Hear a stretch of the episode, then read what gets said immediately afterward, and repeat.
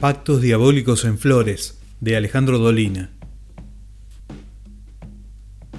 Los hombres sabios aseguran que en los viejos tiempos el demonio y sus subalternos paseaban con frecuencia por el barrio de Flores.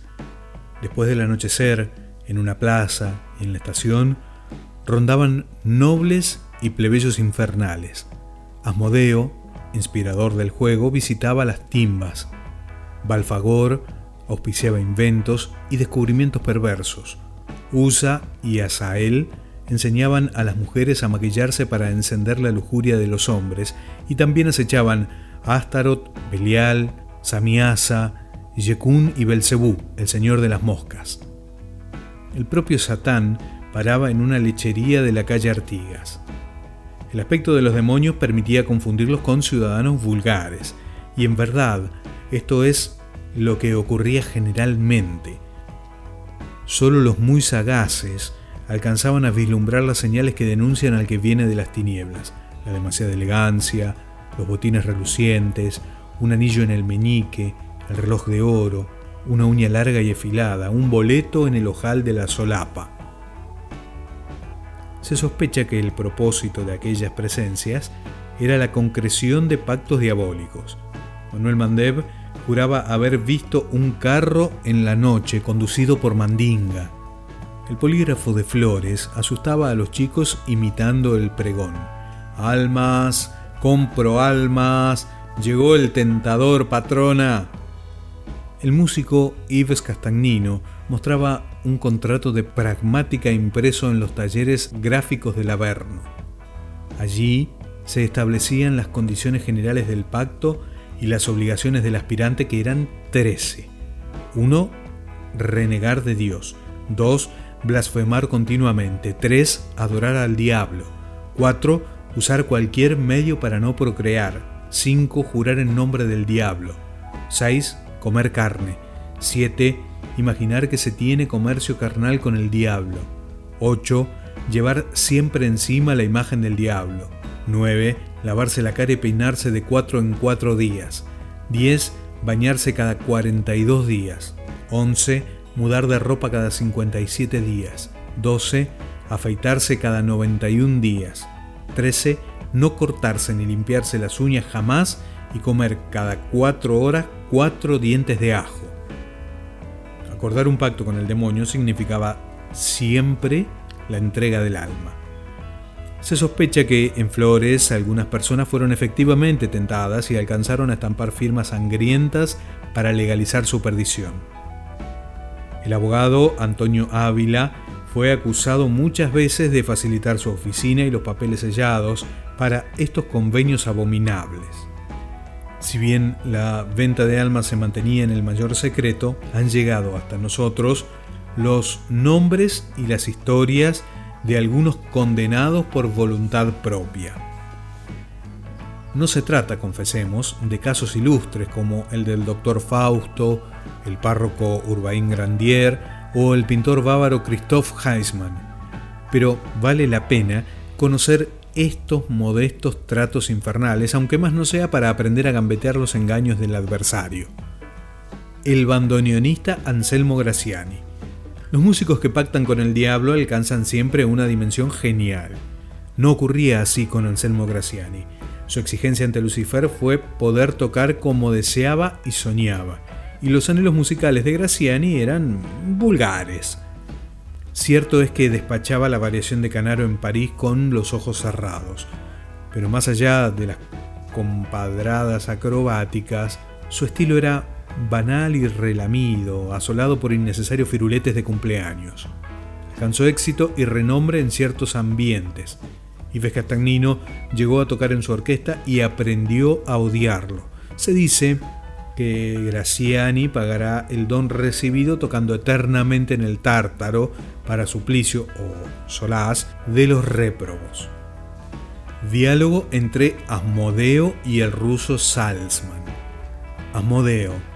Soy Asmodeo, inspirador de taúres y dueño de todas las fichas del mundo.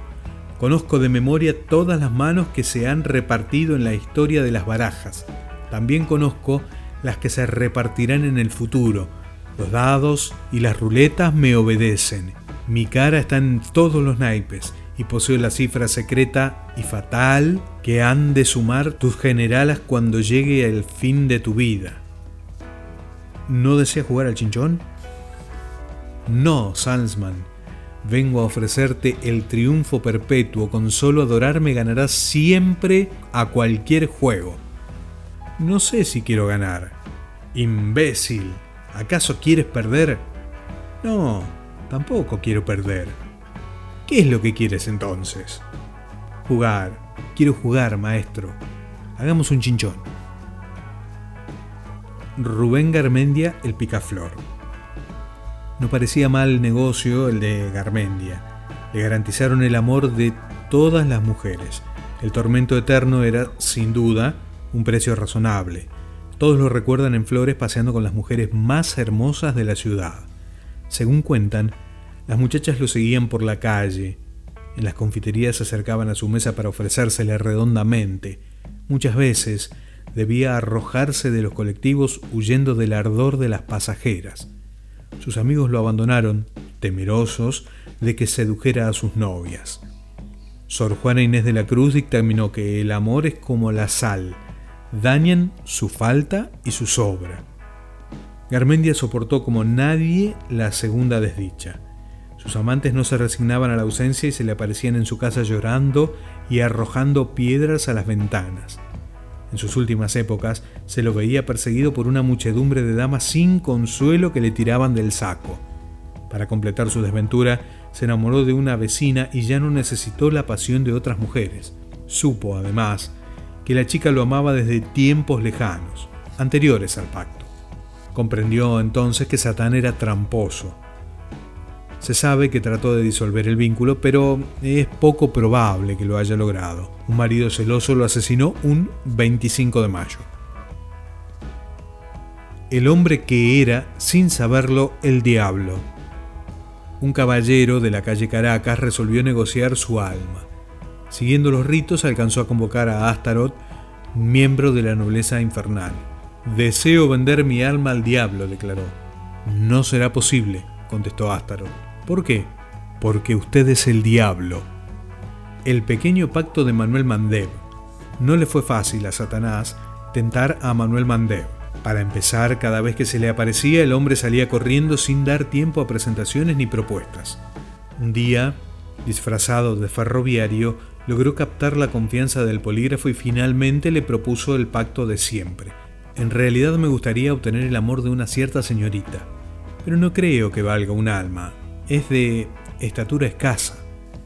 Puedo darte ese amor y también riquezas y honores para completar la diferencia. Tengo una idea mejor, gritó Mandev.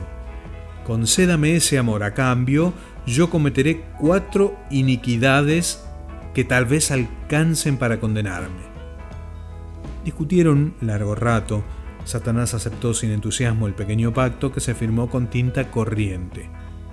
Cuatro iniquidades fueron establecidas por escrito y eran estas. 1. Un latrocinio.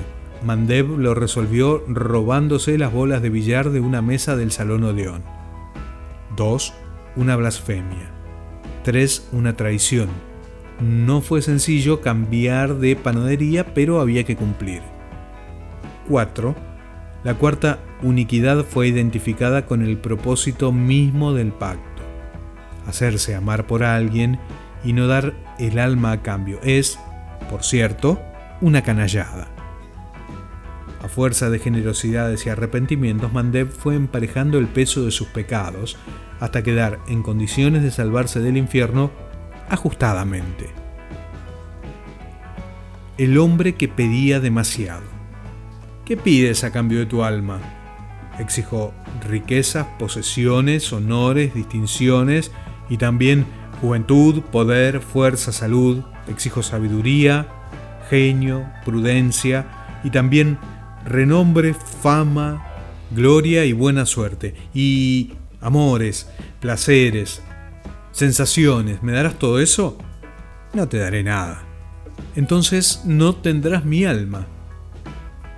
Tu alma ya es mía y desaparece. Algunos relatos del barrio señalan la evidencia de posesiones diabólicas. Siempre se sospechó de los cantantes de jazz porque tenían la posibilidad de hablar un idioma que desconocían. Jorge Allen se jactaba de tener un alma inhóspita y juraba que varios demonios habían tratado de usurparla sin aguantar más de media hora. También se habla de íncubos y súcubos que mantenían amores con personas desprevenidas. Papini sostenía la imposibilidad de los contratos infernales. El diablo, decía, no necesita complicadas cláusulas para capturar almas, y cabe suponer que un hombre tan estúpido como para renunciar al cielo a cambio de unos años de fortuna ya está perdido antes de firmar nada. A mí me parece adivinar que estamos frente a una alegoría. Tal vez no existan las cruentas rúbricas ni los rituales, pero es posible que algunas de nuestras conductas sean secretamente la suscripción de un acuerdo. Quizá muchos de nosotros hemos vendido nuestra alma al diablo al precio miserable de sentirnos satisfechos de nuestra integridad. Creo que hoy, como entonces, los demonios andan cerca. Ya no tienen, para nuestra desgracia, el horrible aspecto que antaño daba una cierta lealtad a su malevolencia. Ahora se nos aparecen amables y sonrientes cuando no angelicales. Es difícil, muy difícil, reconocer al diablo, adivinar de qué modo hemos firmado e imaginar qué clase de infierno nos espera. Me gustaría pensar que las almas puras alcanzan a percibir unas pálidas señales, y así como muchos pactan sin saberlo, otros, sin saberlo, no pactan. El cielo nos proteja de los demonios, de sus empleados, de sus víctimas y de los malvados que viven convencidos de su bondad. Del libro Crónicas del Ángel Gris de Alejandro Dolina, Pactos Diabólicos en Flores.